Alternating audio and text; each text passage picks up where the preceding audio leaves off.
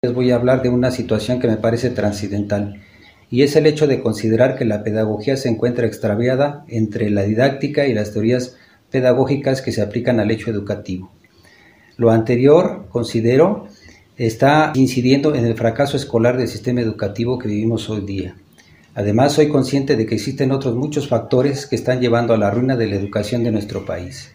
Consciente estoy de que existiera una pedagogía exprofesa, fuéramos conscientes de nuestros pensares y nuestros haceres propias de nuestra profesión. Además, estaríamos en condiciones de detectar las problemáticas engendradas dentro y fuera de la escuela propias de la vida cotidiana. Todo lo anterior a través de diseñar, explicar y comprender la realidad, formular y reformular hipótesis, trazar retos, fusionar ideas y experiencias, diseñar intervenciones en contextos formales e informales.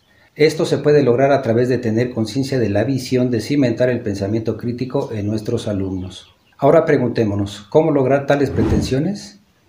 Considero que el ideal alcanzar lo podríamos estar logrando a través de fundamentar nuestra práctica, de conjuntar diferentes áreas y disciplinas, de diseñar, aplicar y evaluar proyectos interdisciplinarios en y para la comunidad, de aplicar conocimientos teóricos actualizados, de diseñar estrategias pedagógicas. Todo lo que es dicho anteriormente bajo la firme convicción y meta de lograr mejorar la calidad educativa.